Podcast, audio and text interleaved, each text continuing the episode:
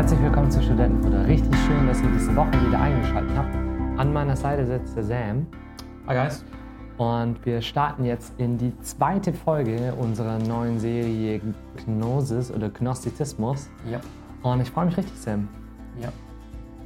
Ich freue mich auch. Ich Ja. wollte, ich wollte gerade sagen, was zum Gnostizismus und dann fiel mir der richtige Begriff ein. Ja, ich freue mich auch hier bei dieser zweiten Folge zu sein.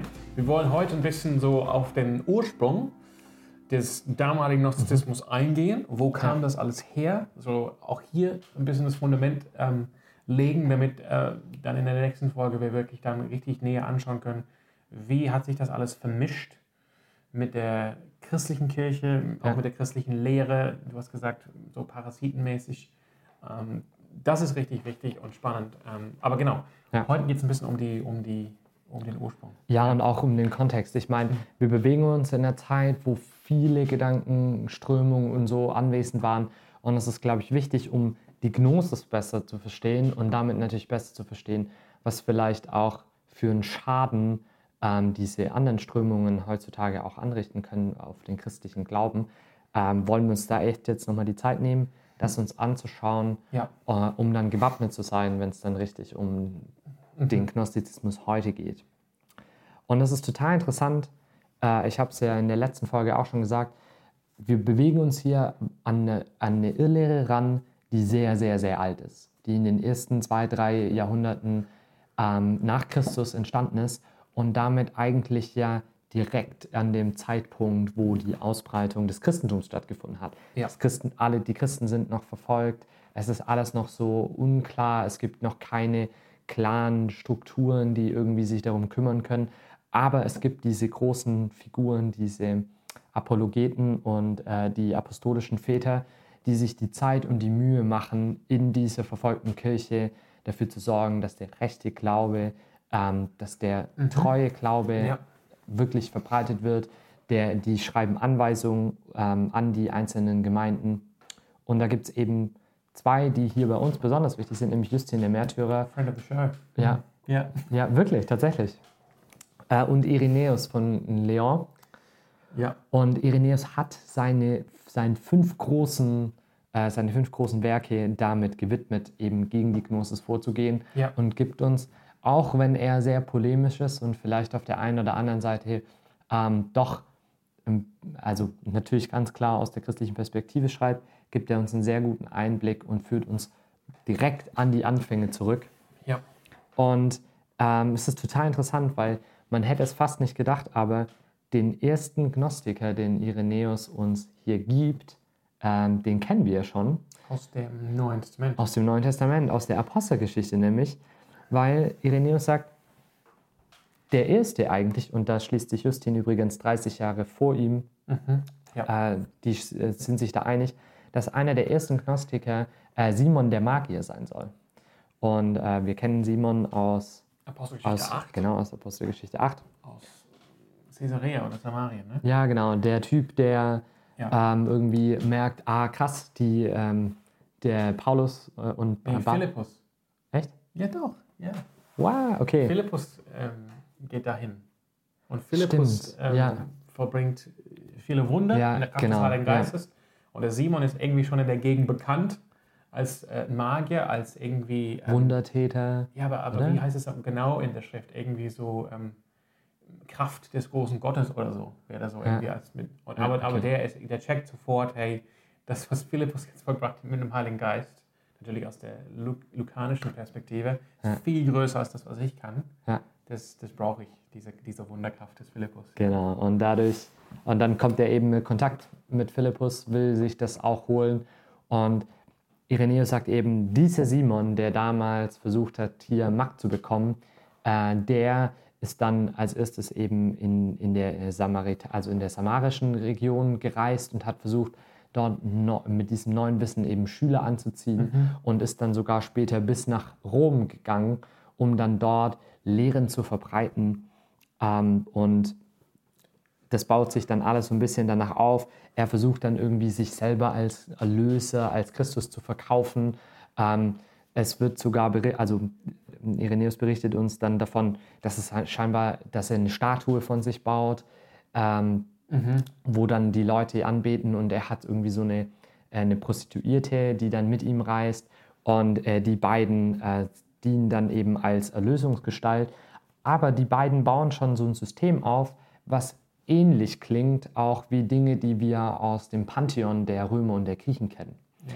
Also er Genau, also man sieht schon, da, dass da so eine Vermischung passiert. und das sagen, ist total er interessant. Als, er war ja aus Samarien und mhm. damals in Samarien war das auch schon eine synkretistische Religion. Ja. Da mit Aspekte oder ähm, aus, dem, aus dem Torah, aus dem Judentum, aber vermischt dann mit den religiösen Überzeugungen von denen, die damals in, ins Land gesiedelt wurden, von Esarhaddon, dem, dem König von Assyrien. Ja. ja. genau. Und der, der Simon hat dann eben einen Schüler, den ähm, Menander mhm. heißt der, und der versucht dann diese Lehren zu verbreiten. Und was halt eben, was eben an diesen zwei besonders ja. Äh, relevant ist oder was halt sehr interessant ist, wir sehen hier, dass die beiden ja aus dieser Region von Samarien, aus dieser ländlichen Region, dann anfangen, in die großen Städte zu reisen mhm. und in den großen Städten versuchen, das zu verbreiten, ähm, ja, also ihre eigenen Lehren zu verbreiten, da was auf, äh, Systeme aufzubauen, die dem Christentum zwar ähnlich sind, aber jetzt noch nicht allzu viel mit dem Christentum zu tun haben. Sie fangen schon an, einige Vokabeln zu benutzen und sie versuchen praktisch in diesem System von wir brauchen diese Erlö oder wir sind schlecht und, und ja. so und wir brauchen irgendwie eine Erlösung, äh, darin zu arbeiten. Aber es ist jetzt noch nicht was direkt christliches, aber wir sehen vor allem daran, dass der Gnostizismus ganz stark in den großen Städten ist. Ja. Genau. Und da wirklich am Entstehen und am Heranwachsen ist. Also er findet einen guten Nährboden. Mhm. Das muss man einfach sagen. Ganz, äh, historisch, das Römische Reich hat mhm. erlaubt, mhm. dass ähm, viele Ideen recht, sich recht schnell verbreiten konnten. Unter ja. anderem das Evangelium, auch durch die Missionsreise Reisen des Paulus, aber nur die werden uns berichten in der Apostelgeschichte. Es gab natürlich andere apostolische Reisen. Ähm, und vor allem in den Städten. Ähm, wenn man so eine Karte anschaut von der Verbreitung oder Ausbreitung des Christentums in den ersten 300 Jahren, dann wird man sehen, das ist einfach verstärkt in den Städten. Ähm, ähm, und die Leute auf dem Land waren oft so die, die Heiden. Ne? Das, daher kommt auch der Begriff. Ne? Ja. Ähm, von daher, die Städte, das war so die, da wurden neue Ideen ausgetauscht ja. ähm, und verteilt und verbreitet. Und ja, deshalb spielen sie eine wesentliche Rolle in diese Geschichte. Genau, aber was sind denn, was sind denn so Ideen, die dann hier mit dem jungen Christentum in den Städten in Kontakt kommen, äh, wo man dann versucht wird, irgendwie da sowas Gemeinsames daraus entstehen zu lassen? Wie ist das denn? Also was würdest du sagen, Sam? Was ist so die Strömung, ähm, die dafür verantwortlich ist oder die da mit reinspielt massiv in den Gnosis? Ja, ähm, ich glaube, wir können uns das, wenn wir, wenn wir uns heute überlegen, ähm, weil tatsächlich, ich glaube, wenn man, wenn man solche Geschichten jetzt hört von mhm. anderen, aus anderen Generationen, dann ist man sehr schnell vielleicht tatsächlich zu verurteilen. So, oh, warum haben sie jetzt nicht aufgepasst, warum haben sie das nicht gecheckt? Ne? Ja. Aber wenn man heute überlegt, wie ist es für uns in unserer Gesellschaft, wie stark sind wir tatsächlich beeinflusst von gewissen Weltanschauungen oder Weltbilder aus unserer Zeit. Ne? Mhm. Oft so, dass wir das gar nicht merken. Und ähm, es war natürlich genauso der Fall damals, eben vielleicht zu, tatsächlich begünstigt durch das Römische Reich, aber nicht nur deshalb. Und das Römische Reich war halt quasi Griechenland, also sehr viele Einflüsse aus Griechenland, aber wir, wir werden auch gleich besprechen, es gab auch Einflüsse aus dem Osten, aus Mesopotamien, also Babylonien, Persien und du hast es auch, glaube ich, letzte Woche gesagt, sogar vielleicht aus Indien. Mhm. Ähm, ähm, ja. Genau, und ähm, auch aus dem Jüdischen, auch noch aus dem alten Ägyptischen.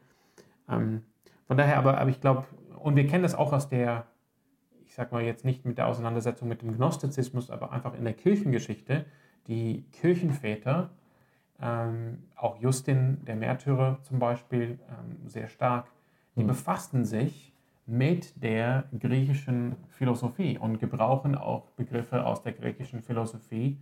Also das vielleicht das Paradebeispiel ist natürlich der Apostel Johannes am Anfang seines Evangeliums, wo er sagt, am Anfang war das äh, Wort und er gebraucht da mal, äh, er schreibt natürlich das Evangelium auf Griechisch, dort heißt Logos und gebraucht damit einen Begriff aus der griechischen Philosophie, was eine bestimmte Bedeutung und Inhalt hatte in den unterschiedlichen griechischen ähm, philosophischen Strömungen, ne? wie, wie, wie Stoizismus und so weiter. Mhm. Von daher, wenn du jetzt fragst, ähm, bei diesem Gnostizismus. Ähm, was waren jetzt Einflüsse? Wir haben letzte Woche gesagt, es war so eine totale Vermischung.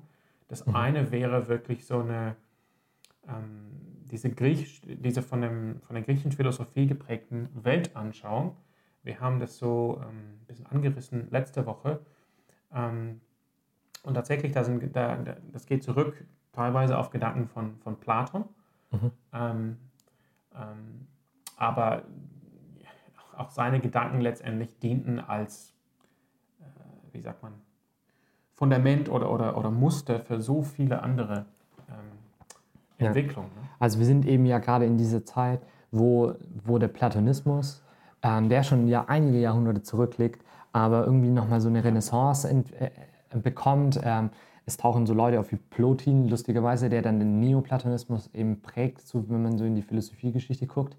Und ja, dieser Neoplatonismus, beziehungsweise dann auch der, ähm, also so der Volksmund, äh, der Platonismus, der so im Volksmund, in, im Alltag irgendwie praktiziert wird, der trifft jetzt hier, der wird versucht jetzt in das Christentum einzubauen. Aber Sam, willst du einfach mal kurz vorstellen, was, was der Platonismus, also wo da so diese Grundlage liegt? Ja, also ich bin hier auch kein Platon-Experte, ne? ähm, aber, aber so grob, ähm, weil das, das prägt natürlich die, die Weltanschauung. Ähm, zum einen ähm, der, der, die Vorstellung von, dem, von, von einem, also tatsächlich, mhm. das wird tatsächlich auch bei Platon Gott genannt. Aber und wenn wir diese Texte lesen, müssen wir aufpassen, dass wir jetzt nicht den jüdisch-christlichen Gott da hineinlesen. Ja. Ne?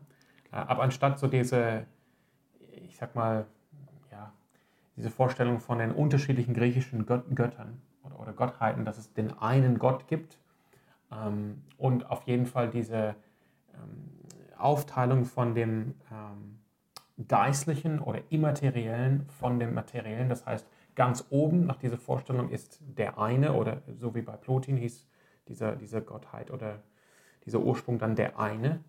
Ähm, und dann, in, du hast es auch letzte Woche gesagt, so Emanationen Mhm. Das heißt, Niveau- oder, oder schichtenmäßig immer weiter entfernt von dem einen ja. gibt es gewisse ähm, Wesen, ne? teilweise Ideen. Ne? Und das wurde natürlich dann übertragen in das Christliche. Diese Ideen, das sind die Gedanken Gottes. Ne? Also mhm. der, auch der Platonismus hat einen großen Einfluss gespielt in der christlichen Geschichte, also auch in der orthodoxen christlichen Geschichte, ja. unabhängig vom Gnostizismus. Also einfach diese Gedanke, ähm, man findet das beispielsweise bei dem Kirchenvater ähm, Origenes. Ähm, das hat auch die, die Vorstellung von, ähm, von Erlösung ähm, sehr stark beeinflusst. Ne? Und ähm, das haben wir auch letzte Woche angerissen. Ich sage es nochmal hier, so der Gedanke, der, die, die Schöpfung oder die Materie ist per se schlecht oder auf jeden Fall gefallen, verfallen.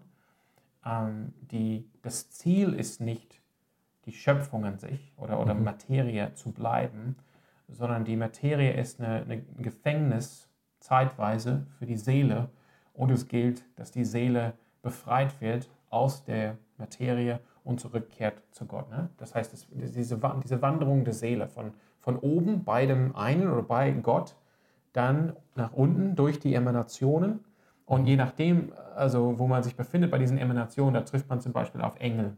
Ne?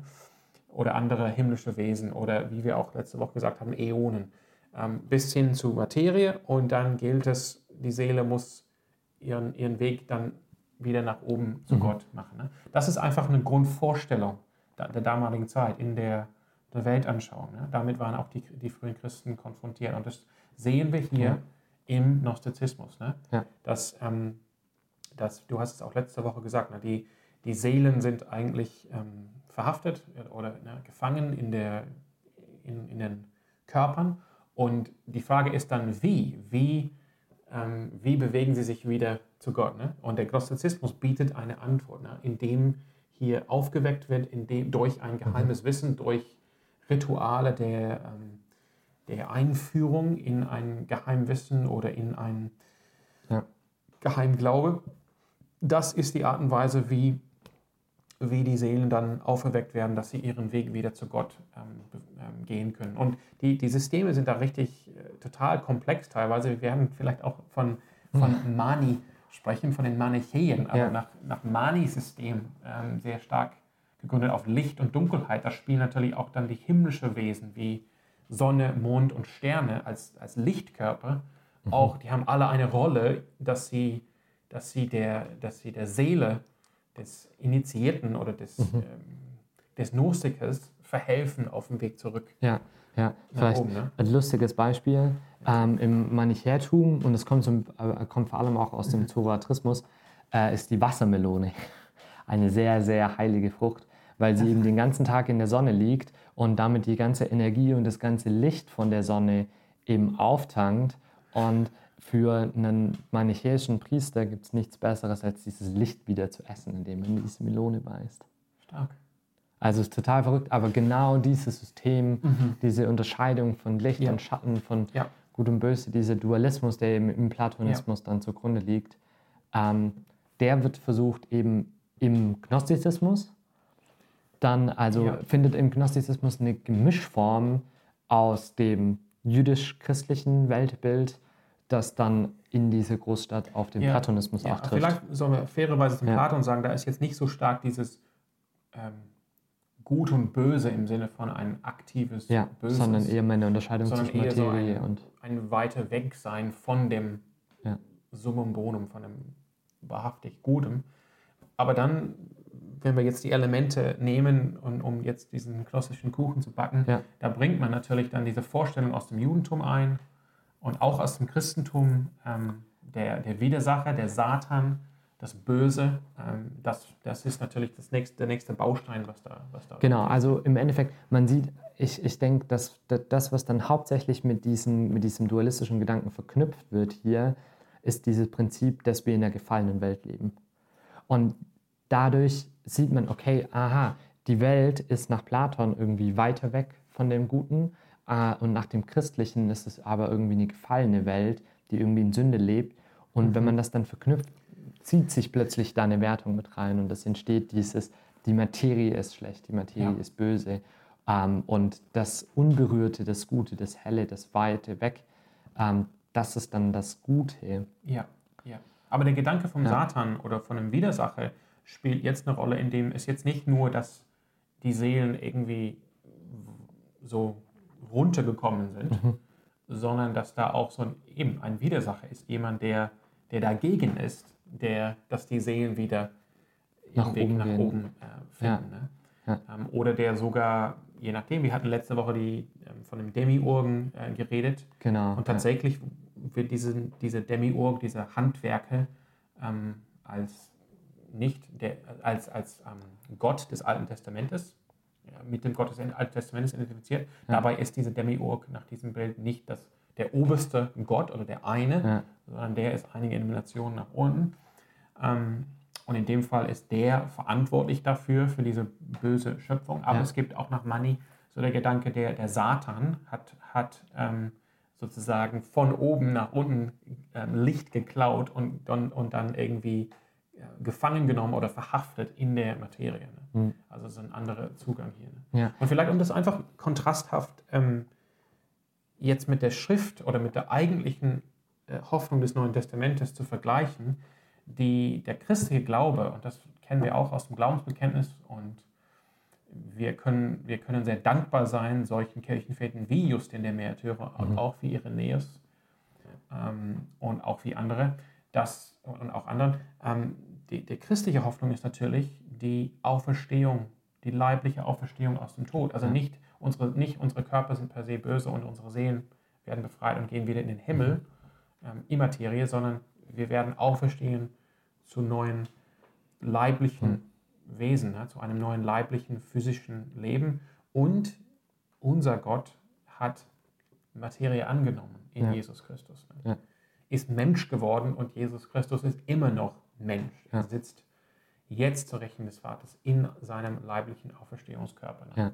Und das ist ja zum Beispiel so ein Punkt, wo man dann sieht, das hat man recht schnell dann auch identifiziert in der Kirchengeschichte. Das hat sogar eine eigene Irrlehre dann bekommen, dass eben Jesus im gnostischen Verständnis als ähm, also der Erlöser, der dann kommt, um die aufzuwecken, der nur einen Scheinleib hat oder nur so wirkt, als wäre er Teil von dieser bösen, dreckigen Materie.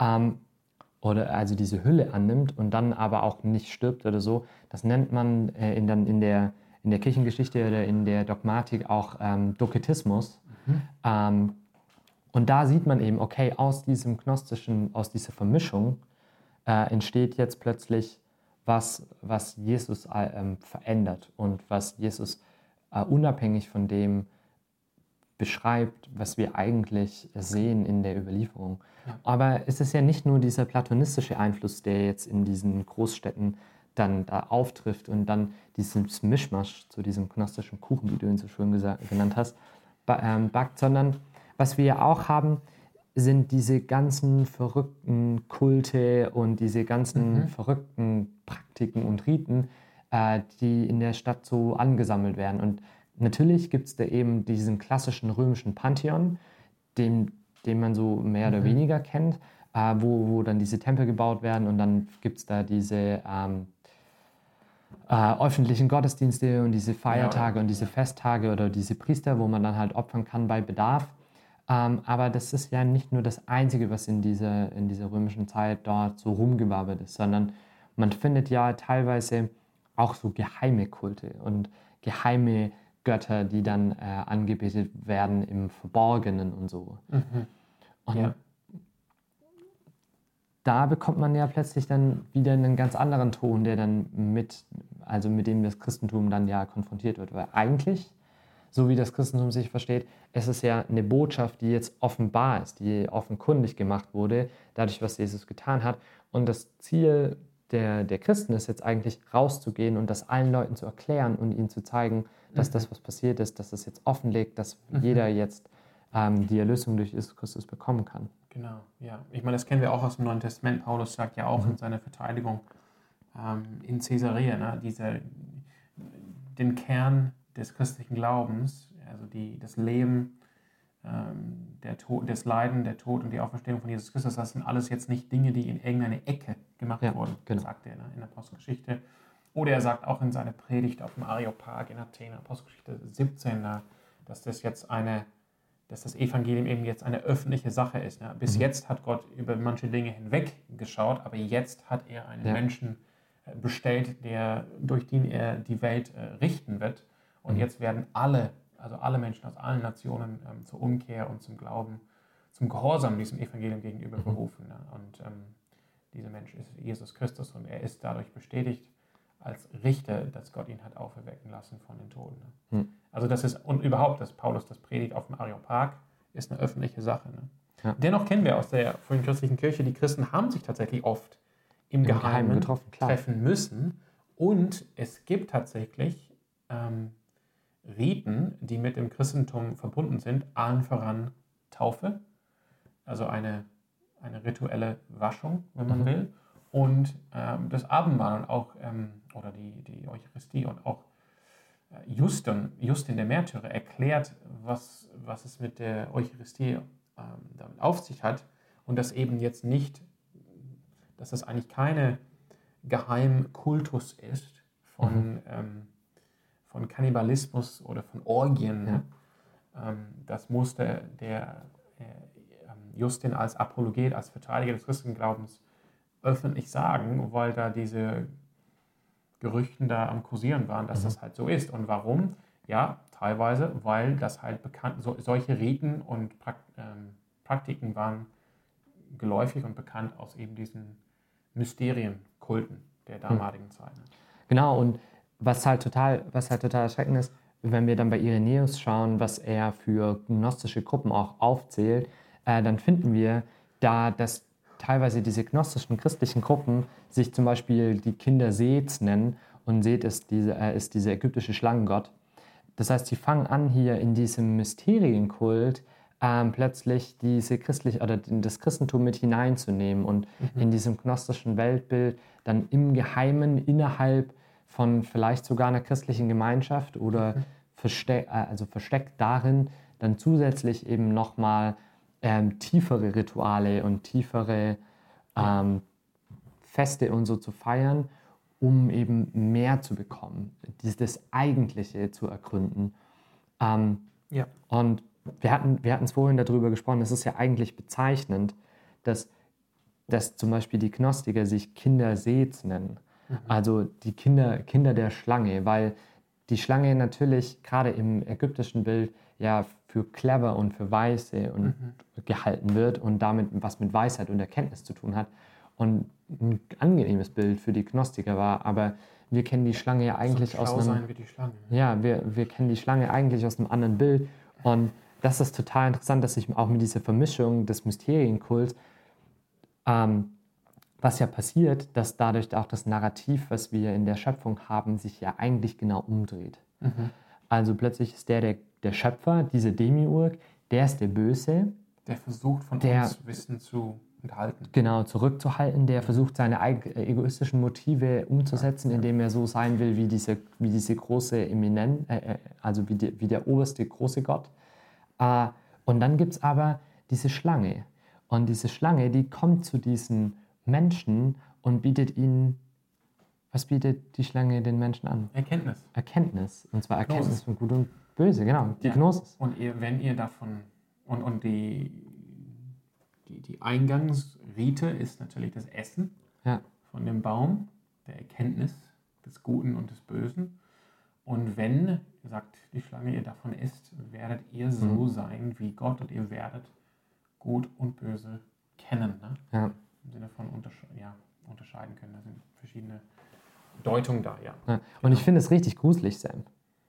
Also Ja. ich finde es richtig gruselig und dass, dass tatsächlich die Gnostiker in, auch in dieser Vermischung mit diesen Geheimkulten, wa- was sie im Endeffekt geschaffen haben, ist, dass sie das schmackhaft, wieder neu schmackhaft machen, nämlich ein geheimes Wissen, ein eigentliches Verstehen, wie es richtig läuft.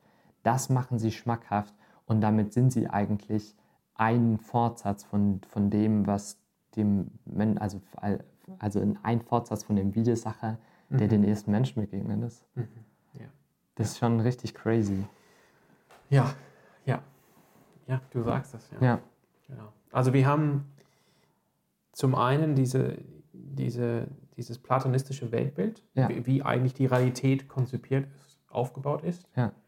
Ähm, natürlich schon recht alt zur Zeit äh, des Aufkommens des Gnostizismus, aber dennoch noch sehr Hm. prägend.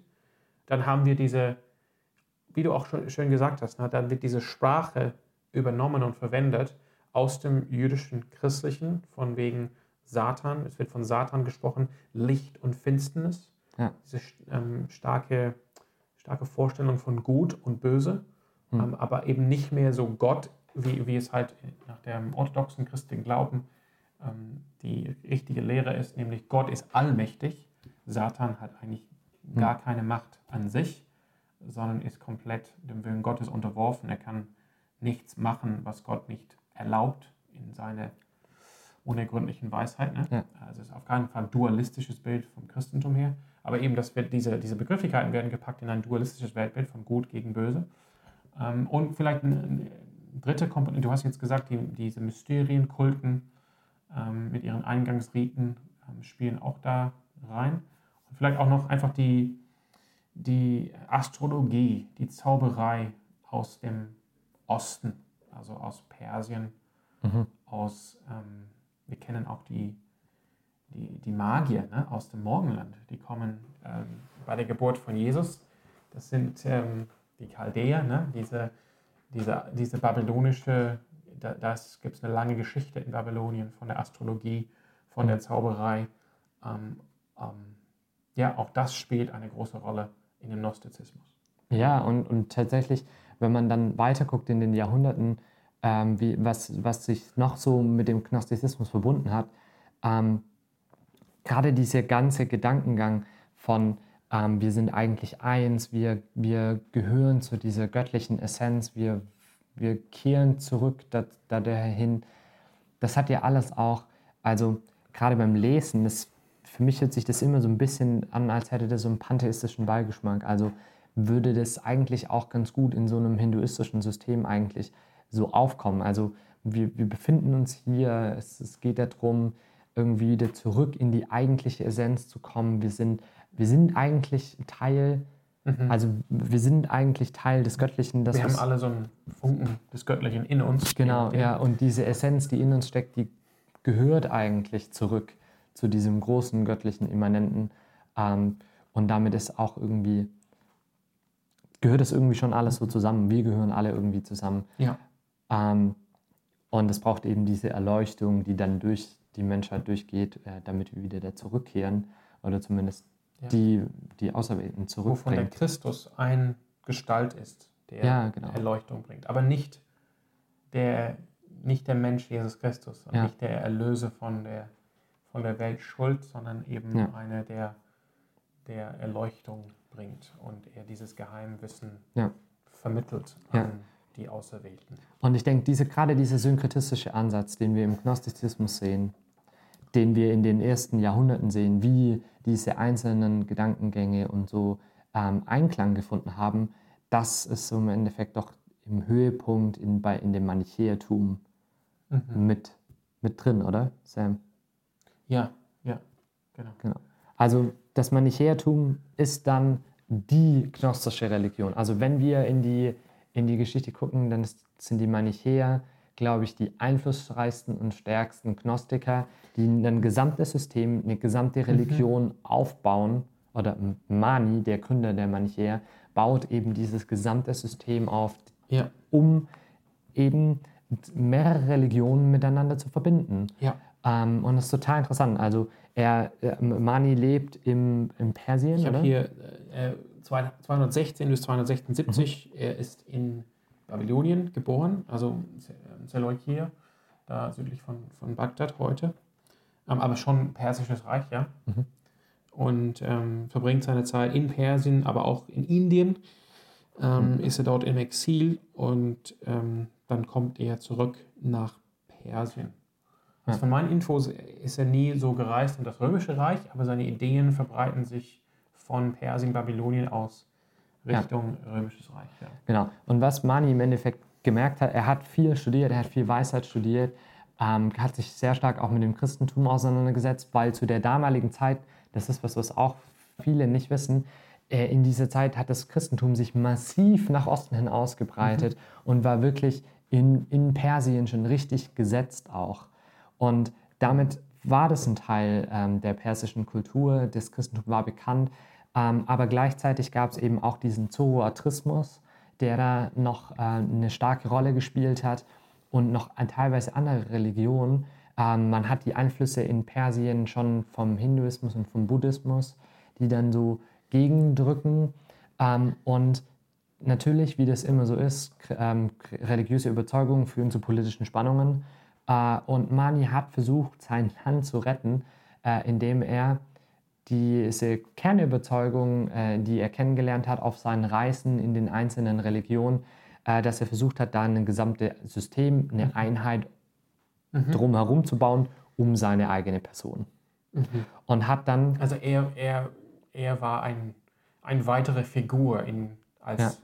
Überbringer des Lichtes oder Überbringer des. Genau. Und das ging sogar so weit, dass er am Ende seines Lebens sogar von sich selber, also von sich selber als Christus gesprochen hat und von sich selber als Heiliger Geist. Also er selber hat zum mhm. Beispiel gesagt, ähm, im, äh, im Johannesevangelium sagt Jesus ja, nach mir wird einer kommen, der größer ist als ich. Oder, oder, oder nee, nicht der größte ist, aber nach mir wird einer kommen. Also wenn ich gehe, dann werde ich euch jemanden senden, der bei euch ist, der euch tröstet. Ja. Also diese Paraklet, äh, wie Jesus ihn nennt. Und Mani sagt praktisch, ich bin das. Okay, ja. Das, also ja, ist schon, ja. schon mhm. ganz schön krass. Und er versucht praktisch damit de, de sein, also diese politischen Spannungen auch zu lösen und es funktioniert tatsächlich auch richtig gut. Weil dadurch, dass er diese einzelnen Systeme in diesem Manichäertum vereint, ähm, finden natürlich alle, alle drumherum, äh, finden das relativ attraktiv, weil sie finden ja Dinge, von denen sie selber überzeugt sind, finden sie eben in dieser Religion wieder. Mhm. Ähm, und wie du schon gesagt hast, er selber sieht sich als Vertreter des Lichts und wir haben auch in diese gnostische Perspektive, dass es darum geht, äh, wir, die anderen müssen aufgeweckt werden, wir haben diese Erkenntnis, die muss verbreitet werden. Und damit ist das Manichäertum eigentlich äh, äh, extrem missionarisch und hat versucht, in Indien Fuß zu fassen, ähm, mhm. in Tibet Fuß zu fassen und eben es dann in den Westen, Kleinasien. Kleinasien und dann darüber hinaus eben auch nach Alexandrien und nach Rom rüber ge, äh, geschwappt. Ja. Ähm, wurde dort eben von, von Leitern oder von Lehrern des Manichäertums äh, dann verbreitet. Und tatsächlich äh, muss man auf der einen Seite dazu sagen, äh, ja, es gab zu der Zeit viel Christenverfolgung, aber es die Religion, die zu der damaligen Zeit auch eigentlich in allen Ländern überall ver verfolgt wurde, waren die Manichäer. Weil irgendwie auf der einen Seite, ja, sie sind dadurch, dass sie synkretisch sind, kann man immer mit ihr anbändeln, egal in welcher Weltanschauung man ist. Auf der anderen Seite merkt man auch ganz schnell, okay, es hat eigentlich gar nicht so viel zu tun mit dem, was man eigentlich glaubt. Ähm, aber es gab einen bekannten Vertreter, den wir alle kennen, Ja. der tatsächlich für eine ganze, für eine gewisse Zeit auch Manichäer war. Sieben, ich will sagen sieben Jahre, glaube ich. Äh, Oh krass, das er- wusste ich nicht, dass das so lange war. Vielleicht, vielleicht stimmt Mhm. die Zahl nicht, aber irgendwie steckt die Zahl bei mir im Kopf. Das Ja. ist ein nordafrikanischer Kirchenvater. Ja, der Augustin von Hippo. Der, ja. Augustin von Hi- Hippo, ja. Ja. Genau. Der war Manichäer in Karthago und das war so seine Weltanschauung, hat ihn eine ganz lange Zeit geprägt. Aber irgendwann, also wenn, wenn ihr die Geschichte von Augustinus kennt, dann wisst ihr, er, er hatte dann viele Fragen und seine manichäische Freunde konnten Mhm. nicht mehr, irgendwie konnten diese Frage nicht mehr beantworten, hat Ja. seine Hoffnung ähm, darauf gesetzt, als ein großer manichäischer Lehrer nach Karthago kommen sollte, dass er ihm die Antworten geben sollte auf seine Fragen. Und dann kam Mhm. diese Lehre, Der hatte ja auch keine Antworten. er hat auch keine Antworten gehabt. Ja. Und das ist Ja. klar, natürlich, weil im Endeffekt, da sieht man wieder dieses Gnos dieses gnostisches Grundprinzip. Es geht auch gar nicht um Antworten. Mhm. Es geht auch gar nicht um, Ration, also um ein rationales Glaubenssystem, sondern es geht darum, Teil davon zu sein, diese Erkenntnis zu bekommen und dadurch eigentlich auf der sicheren Seite zu sein. Ja. Ja. Ja. Und deswegen hat sich dann Augustin eben äh, durch äh, eine Predigt von Ambrosius äh, zum einige. christlichen oder einige. Predigten von Ambrosius dann letzten Endes zum Christentum ähm, bekehrt oder bewegt. ja. Aber das ist eine andere Ja. Geschichte. Das ist eine andere Geschichte, aber um da vielleicht so ein bisschen den Sack auch zuzuschneiden, Ja. worum, wo- worum es uns jetzt ging. Wir sehen hier, was den, was den Gnostizismus ausmacht, ist seine Tendenz eben, sich einfach äh, das Christentum zu nehmen und an die umliegenden Weltanschauungen und so, sich da so anzupassen und Mhm. das mit christlicher Sprache in eine Art System zu verpacken. Und Das wollen wir vertiefen. ja, Nächstes Mal, ne? ja, Ähm, also vielleicht habt ihr, darf ich das schon sagen? Klar. Ich weiß nicht. Vielleicht habt ihr schon mal von dem Thomas-Evangelium gehört oder von dem Philippus-Evangelium oder von dem Evangelium der Wahrheit, ähm, vielleicht sogar von Valentinus, einem frühchristlichen, aber auch gnostischen Lehrer in Rom. Mhm. Ähm, der einzige Gnostiker, zumindest ähm, so lautet die Geschichte, der mal in Frage kam, als Bischof von Rom ähm, äh, gewählt zu werden, also Papst. Wurde, wurde eben nicht, aber eben, wir werden dann schauen, weil das ist wichtig dann für die, für die weiteren Folgen in dieser Serie, dass wir sehen, hey, wie haben die Gnostiker jetzt die christliche Geschichte, ähm, auch die Person Jesus Christus, ähm, die Sprache der Apostel, vor allem auch Paulus, Ja. ähm, aber auch Johannes, Ja. ähm, gebraucht, um jetzt ähm, ihre, ihre, ihr Weltbild da, ihre, ihre Sonderlehren da zu verbreiten. Ja, und das ist dann wirklich der Punkt, wo es für uns auch greifbar wird, weil diese Art und Weise, diese Sprache zu kompromittieren, die zu adaptieren und ähm, Gedankengänge und Weltanschauungen, die eigentlich nicht christlich sind, aber christlich klingen zu lassen, ähm, das ist dann der Punkt, wo es bei uns auch wirklich relevant wird im Alltag, in der Gemeinde. Genau. Daher, das alles Ja, und mehr. kommt nächste Woche.